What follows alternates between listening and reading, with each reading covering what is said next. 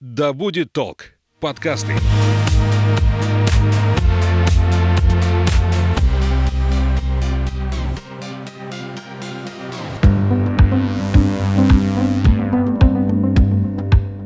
Привет, я Маша Хоменко, журналист и аспирант-филолог. А это подкаст «Наука запросто», в котором мы сближаем теорию с практикой, академическую среду с реальной жизнью и говорим о том, чем дышит современная наука, кто они, ученые настоящего, почему выбрали путь исследований и как проводят свободное время. Сегодня у меня в гостях Юлия Бредгауэр, старший преподаватель кафедры технологии машиностроения УМГТУ и аспирант третьего года обучения направления технология машиностроения. Здравствуйте, Юлия. Здравствуйте. Как ваши дела? Все хорошо, как у вас. Тоже хорошо. А сегодня у нас будет такая беседа о том, чего я вообще не представляю себе. То есть машиностроение для меня это другая планета. Я ничего не знаю об этом, поэтому расскажите, что это и как вы вообще пришли в эту область, почему выбрали это направление на обучение в бакалавриате даже. Ну, э, начну с того, что машиностроение – это очень-очень крупная наука, очень большая, которая включает в себя большое количество разветвлений различных наук, и все, что вокруг нас находится, без машиностроения в принципе невозможно. А, изготавливается ли там стул, одежда, что-то еще, это все с помощью какого-то оборудования, которое изготовлено, ну, в основном из металла, или сплавов, и так или иначе оно, в свою очередь, обрабатывалось на каком-то машиностроительном оборудовании. Поэтому все вокруг нас – это все машиностроение, результат труда рабочих, производственников, ученых и так далее. Как я пришла в эту область, я сама не поняла, честно говоря. Вот, жила я в маленьком городе в нашей области, в Василькуле, вообще не подразумевала, наверное, как вы было, в непонимании, что есть такая область, и что это такое, и как все это получается. Ну и у меня поступил на направление 150305 конструкторское технологическое обеспечение машиностроительных производств мой друг, в будущем, как оказалось, мой муж. Вот, ну и, в принципе, он пошел по целевому. Я тогда сдала не совсем успешно для меня экзамены и боялась, что не смогу поступить, и поэтому тоже пошла по целевому. Это была гарантия стопроцентного поступления на бюджетное место. Вот так я оказалась в политехе на кафедре технологии машиностроения. Угу. Получается, раз у вас было целевое направление, то вам нужно было отработать потом в той организации, которая вас направила. Да, но когда я поступала, тогда требования не были жесткими. То есть, э, если я пришла на завод, они мне должны предоставить место, но при этом, если я не пришла, то я ничего не обязана, и они ничего не обязаны. Mm. Поэтому ну, на завод я все-таки попала, работала в четвертом цеху на заводе Баранова, нашем знаменитом омском предприятии. Mm-hmm. Проработала недолго, месяца полтора, но когда уже была на последних курсах э, бакалавриата, я поняла, что я хочу остаться в ВУЗе. Угу. А как вообще работа на заводе? Вот тоже такая, такое место, не знаю, сейчас э, слабо представляешь себе девушку, которая работает на заводе, тем более в такой сфере машиностроения. На самом деле на заводах девушек много. Да, в основном это либо э, инженерно-технические работники, ну, либо рабочие, у которых э, труд не связан с тяжелым трудом. Но хотя встречаются у нас вот на кафедре два или три года назад выпускалась женщина, она работала оператором станков ЧПУ. Ого. То есть довольно мужская профессия. Как на заводе, мне было нервно. Ну, то есть это а, серьезно, это большие деньги, это большая ответственность. И вот эта нервозность, она немного чувствовалась, мне это не совсем устраивало. Ну, плюс я любитель утром поспать, mm-hmm. просыпаться в 5, в 6, чтобы в 7.30 быть на предприятии, мне было тяжело. Хотя как бы подстраиваешься под график, но все таки Тем более мне предложили место в, в ВУЗе, где я хотела работать, поэтому я без раздумий отказалась. Mm-hmm. А как вы, ну вот вам предложили место, какое, как вам вообще ощущалось в ВУЗе? Почему эта сфера оказалась более привлекательной для вас? Ну, во-первых, когда я училась в бакалавриате, я играла за женскую сборную по баскетболу. И эту карьеру, скажем так, я не хотела бросать. А, у меня был вариант поступить в магистратуру и, соответственно, продолжить играть, и здесь же учиться, и здесь же тренироваться. Мне было очень удобно. Вот. А, у заместителя заведующего кафедры я очень слезно попросила найти мне какое-нибудь местечко на кафедре. А, и так вышло, что он нашел. И, в общем-то, оно было одно условие. Я должна была поступить в магистратуру, и тогда бы меня приняли. Но по закону жанра я в магистратуру первый год не поступаю, естественно. Но все-таки меня а, взяли на должность инженера кафедры. Вот. Э, работа на самом деле такая в основном бумажная. Принести бумаги, там, рассортировать, что-то подписать, что-то оформить. Вот. То есть это не тот инженер, который настраивает оборудование и так далее. Ну, компьютеры подключала. Угу. Это максимум все, что приходилось работать с техникой. А получается, спорт повлиял на ваше научное будущее. Да, можно так сказать. Сама того не подозревая, выбирая спорт, я выбрала науку, угу. вот так скажем. Да, потому что со спортом рано или поздно придется завязывать, я это прекрасно понимала. Проработав год на кафедре, я поняла, что, ну, даже не год, полгода, наверное, проработала, и поняла, что мне, ну, скучно заниматься только этим. Я хочу чего-то большего. И, э, в общем-то, обратилась к нашим преподавателям, если вы знали наши студенты, сколько э, работы происходит на кафедре, помимо вот тех пар, где они постоянно видят преподавателей, это очень большой объем работы. Я сама, как студентка, не подозревала. Поработав там, я поняла, что ничего себе, наши преподаватели пишут э, высокорейтинговые журналы, статьи на английском языке. Это ученые на, признанные ученые на международном уровне. Ну, не каждый студент это понимает. Я была очень удивлена. Вот такие открытия. А спорт продолжает наполнять вашу жизнь? Ну, сейчас только, как сказать, утренняя разминка, если это можно назвать спортом, то да. А, нет, спортом я перестала заниматься года два, наверное, назад. Ну, потому что работа, потому что не всегда удобно совмещать с тренировками. И, в общем-то, уже больше негде тренироваться. Тренер, у которого я тренировалась, она ушла с УМГТУ, и, соответственно, и как-то вот я в этом себя больше не нахожу. А как наука вам вообще приглянулась? Вот эти статьи преподавателей вас вдохновили или собственное какое-то желание? Я попала в, скажем так, в поднаучное руководство нашего доцента кафедры кандидата технических наук по совместительству Федорова Алексея Аркадьевича. И вот это один из тех людей, о которых можно сказать, кто-то какой-то великий, кто-то говорил, что если ты что-то хочешь зажечь в других, оно должно гореть в тебе самом. Угу. Вот Алексей Аркадьевич тот человек, у которого вот наука горит. Он может как сумасшедший ночью тебе там прислать какую-то голосовую, Юля, запиши, запомни, мы вот это должны сделать. Ну, то есть свободное время есть, он садится, ищет какие-то статьи, какие-то проводит эксперименты. То есть, ну, он сам действительно этим горит, и я этим, наверное, зажглась тоже. И вы занялись сразу проволокой, электроэрозионной обработкой или чем? Что, что вы изучаете, да? Что это и как это вообще объяснить человеку, который не имеет отношения к ну, сфере? Э, я объясняю таким образом. Любой материал можно как-то обработать, разрезать. Вот обычно, да, там мы хлеб режем ножом. Это называется лезвийная обработка. Металл тоже можно разрезать ножами, просто они немного иначе выглядят. Но металл можно резать не только ножиком, его можно резать с помощью других физических явлений. Например, с помощью искр, с помощью тока. И вот как раз проволочная электроэрозионная обработка – это, по сути, ну, можно так сказать, в кавычках, резко проволокой. Но только проволока сама не режет, на нее подается ток, и все, что вокруг проволоки находится, оплавляется. И тем самым происходит обработка. Вау. Ничего себе. Это вот очень доступно. Ну, вообще, давайте скажем, вы сейчас в аспирантуре, и вы пишете диссертацию по этой да. теме. Да. Можете вот немножко ввести в курс дела, когда началось исследование, на что оно нацелено и каких результатов вы ожидаете? Исследованию уже, конечно, много лет. А, началось оно с того момента, как я не поступила первый год в магистратуру. С того самого времени я начала заниматься электролизионной обработкой, точнее, обрывами проволоки во время электролизионной обработки. Это большая проблема, потому что обработка происходит в большой ванне с дистиллированной водой. А, если проволока обрывается, оператору необходимо эту ванну слить, это тоже какое-то время, плюс потом заправить проволоку, плюс снова набрать ванну, плюс начать обработку точно с того места, где она оборвалась. Но это не всегда возможно, соответственно, появляются дефекты, плюс производительность труда падает. Ну, это сказывается, в принципе, на производительности производства, на его эффективности эффективности. Это сказывается на качестве продукции, и это увеличивает еще и э, энергозатраты на угу. производство. Вот, в общем-то, это плохо. Постойте, электроэрозионная обработка, что это такое? Это как раз обработка с помощью искр, с помощью а, тока. Угу. Вот это оплавление и есть. И для этого нужна жидкая среда.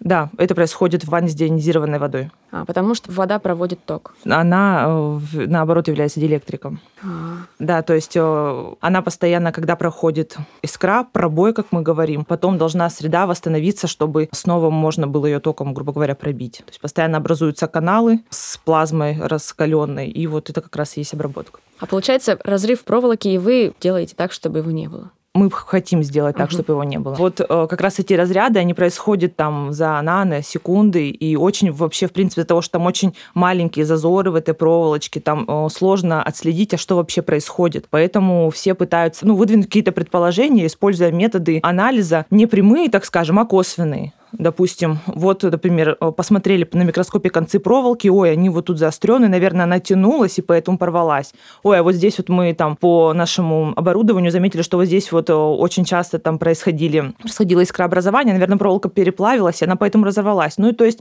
очень много ученых выдвигают какие-то свои теории, но по факту истины еще никто не нашел, либо не подтвердил, что это действительно истина. И вот э, я и наша научная группа, мы пытаемся найти истинную причину обрыва. Вот. А какой группой вы работаете? В каком объеме? Э, ну, это, наверное, 7-6 человек. Это преподаватели, ну и работники не только нашей кафедры, но и кафедры физики Омского государственного технического университета. Ну, потому что вообще вот такие мультидисциплинарные группы, это очень хорошо и полезно, потому что то, что, допустим, не знаем в каких-то физических основ или не помним, да, с курса, или нам их недостаточно, каких-то таких базовых знаний, и не базовых в том числе, угу. нас восполняют физики. А мы, наоборот, как производственники можем, допустим, сказать, да, в теории происходит так, но по факту на производстве вот так. Угу. А какие дисциплины у вас вообще в специальности основные?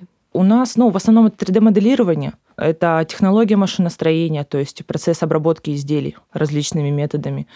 Это размерный анализ, то есть как из куска железа получить готовую деталь, при этом на каждой операции свои размеры, и как в итоге обеспечить итоговый конструкторский размер, который должен ну, отвечать определенным требованиям по точности. Вот. Ну, такое самое основное. Мы изучаем э, на нашем э, в учебном курсе вообще в целом и оборудование машиностроительного производства. Это токарные станки, фрезерные, шлифовальные и так далее. Мы изучаем режущий инструмент, фрезы, сверла, какие бывают, токарные резцы, из какого материала. Ну, много дисциплин самом деле. А там химия, физика, сопромат? Это база, конечно. Угу. Да, это первые два-три курса, есть базовый набор. Это обязательно физика, это обязательно математика плюс высшая математика, это обязательно сопромат, детали машин, теоретическая механика, теория механизмов и машин. Ну, то есть все такое техническое, базовое, угу. естественно, мы тоже проходим. Понятно. Просто вот как бы ты, когда на этом уровне существуешь, непонимание, да, в чем специфика области, ну, начинаешь с малого, а потом да. уже доходишь до большего. Но сейчас вы не только занимаетесь наукой, вы еще и преподаете. Да. А какие дисциплины, как вам вообще нравится это? Ой, мне очень нравится. Я преподаю дисциплины основы технологий машиностроения, я преподаю систему автоматизированного проектирования конструктора,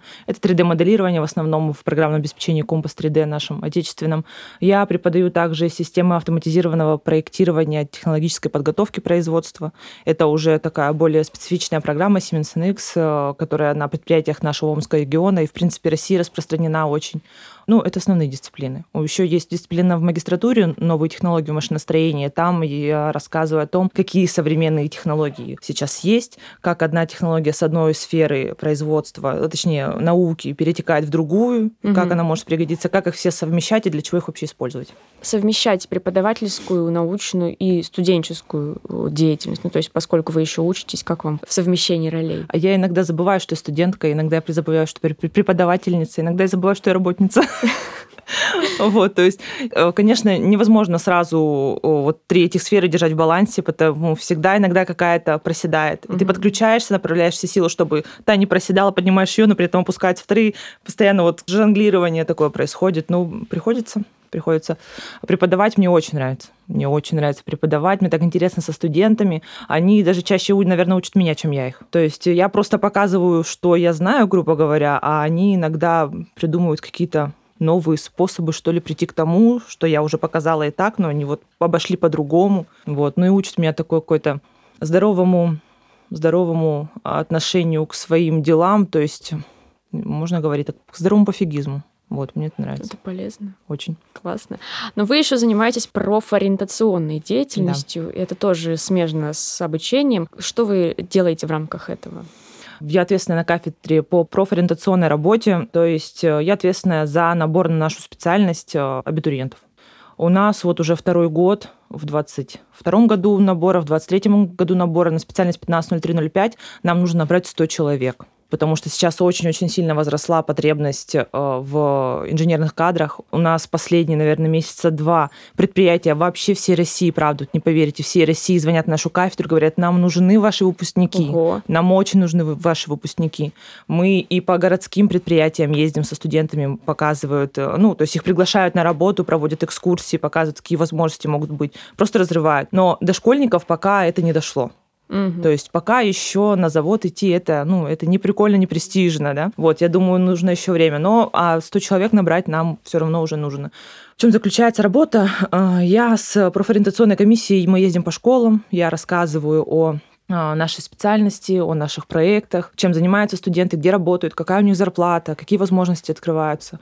Езжу также по, по области, по районам в том числе. Ну, то есть это работа со школьниками, потому что большинство школьников не знают вообще, что такое 15005, еще и такое длинное название, конструкторское, технологическое обеспечение машиностроительных производств. Я когда шла, я думала, я буду строить машины, классно. Угу. Но машины оказались не теми автомобилями, да, о которых я думала, это оказались машины, агрегаты там, для авиастроения, там, для ракетостроения и вообще вообще для любого строения, которое может быть. Угу. Многие этого не знают. Моя задача познакомить с этим и привести к нам народ, потому что кадры требуются рынку. Просто кадровый голод в нашей специальности очень сильный. А какая зарплата, если не секрет, у выпускников этого направления? Ну, сразу, конечно, за больших зарплат ни у кого не может быть. А, опять же, закончив наше направление, можно пойти, а, грубо говоря, рабочим, да, это токарь, фрезеровщик, оператор, наладчик, мастер и так далее. А можно пойти инженер-техническим работником. И вот почему-то в России до сих пор везде инженерно-технические работники они в априори должны иметь более высокую квалификацию, получают немножко меньше, чем рабочие. Ну, возможно, потому что 8-часовой рабочий день, как бы, ну, 5 дней в неделю. У рабочих же может быть разный сменный график. Поэтому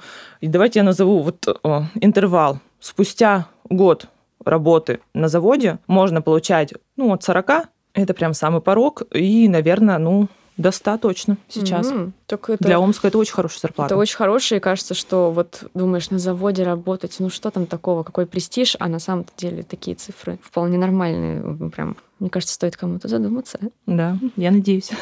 А, каких высот вы хотите добиться в науке? Какую карьеру для себя видите дальше? Вот вы окончите аспирантуру, защитите диссертацию, и что дальше? Ох, я так далеко не заглядывала. А, ну, в первую очередь, моя основная задача сейчас – это защитить диссертацию. Что будет дальше? Ну, дальше мне присвоят, надеюсь, доценты на родной кафедре. Вот. А что будет потом, я даже, честно, я не думала. Угу. Честно, я не знаю. Ну, то есть вот все как-то идет своим чередом, мне вроде устраивает, есть какой-то рост определенный, я им довольствуюсь, скажем так, и, в принципе, рада ему. Ну а вот это исследование по обрыву проволоки, вы планируете закончить его до окончания обучения в аспирантуре или оно еще продолжится? А вот это неизвестно, потому что вообще, в принципе, наука, ты идешь, и ты не знаешь, куда ты придешь ты придешь к чему-то завершенному и станет, а, все, ясно, как здесь все происходит. Или ты придешь и скажешь в итоге, боже мой, так мы вообще об этом ничего не знаем. И, возможно, туда выльется докторская. Ну, было бы классно, конечно. Там, в самых смелых мечтах, может быть, я об этом мечтаю. Вот, но пока сложно сказать. Даже вот начиная вот это исследование по обрывам проволоки, начинали там мы с одного, Алексей Аркадьевич, мой научный руководитель, выдвинул предположение, мы начали его развивать, развивать, а в итоге оказалось все в принципе иначе-то. Вот, поэтому... Куда выведет. Да. Угу. А как вы совмещаете личную жизнь и науку? Как у вас у вас есть семья? То есть у вас муж, вы, во-первых, встретились, да, с ним да. на этом научном поприще. Ну а что дальше? Потому что мы уже говорили с героинями о том, что есть понятие молодой ученый, это до 35 лет ты успеваешь защитить диссертацию, а потом, например, уходишь в декрет, а дальше тебе, например, не выдают грант как молодому ученому, потому что ты уже, например, а, будучи в декрете, перешагнул этот порог 35, угу. и женщина в данном случае оказывается в какой-то позиции, ну, немножко эм, неравной с мужчиной. Беспокоит ли это вас? Как вы для себя это решаете? Нет, меня не беспокоит. Я даже скажу больше. У нас а, некоторые руководители подразделений наших, с которыми мы сотрудничаем в МГТУ, они прям говорят, Юль, рожай, да мы здесь люльку поставим, будем качать вместе, ничего, конъюнктуру нужно ловить, и пока есть работа, и ты пока нужна, воспитаем все вместе, не переживай. Ну, классно как. Вот, ну я, конечно, юмором к этому отношусь. Э, пока не думала, пока как-то... Во-первых, должно появиться желание, как только оно появится у меня, Это у моего правда. мужа. А если нет желания для того, чтобы ну, кому-то родить и потом мучиться самой, зачем? Нет. Угу. Вот когда захочу, тогда я и подумаю, как это можно. Ну вы для себя это не исключаете? Нет, конечно. И в завершении, какие напутственные слова вы бы сказали тем девушкам, которые собираются пойти в науку и, в частности, в машиностроение? Я, наверное, бы сказала не бояться. Сложности бояться не стоит. А, всегда найдется рядом а, плечо, надежное, крепкое. Я не обязательно имею в виду мужское, а в принципе имею в виду плечи своего коллектива, потому что во многих ситуациях, когда мне сложно, я обращаюсь к ним, они всегда помогают, всегда помогают разобраться, успокоить даже иногда могут, бывает и такое. Вот. Не стоит бояться трудностей, как говорят, глаза боятся, руки делают. Поэтому если есть желание, то сфера машиностроения на самом деле очень много неисследованных, скажем так, каких-то темных пятен в этой науке, где, наверное, многие, кто чувствует себя технарем, да, как принято говорить, найдет для себя какое-то пятно, которое ему захочется исследовать, ему или ей. Вот, поэтому дерзайте. Можете привести пример таких пятен? Вот просто, чтобы мы как раз заинтересовали. Ну, самое-самое такое, что мне приходит на ум, как говорил мой научный руководитель, а, до сих пор э, нет внятной и адекватной теории резания. То есть по факту вот режется металл. А что там происходит? На уровне молекулярном, атомном никто до сих пор не знает и не понимает, как это. Хотя вроде э, резания в машиностроении это, в принципе, наверное, самый основной вид обработки. Спасибо за этот разговор. С нами была Юлия Бредгауэр, старший преподаватель кафедры технологий машиностроения МГТУ, а также аспирант этого направления. Пусть наука подталкивает вас к открытиям, которые будут менять нашу жизнь и делать ее более комфортной, удобной и современной. Всего доброго!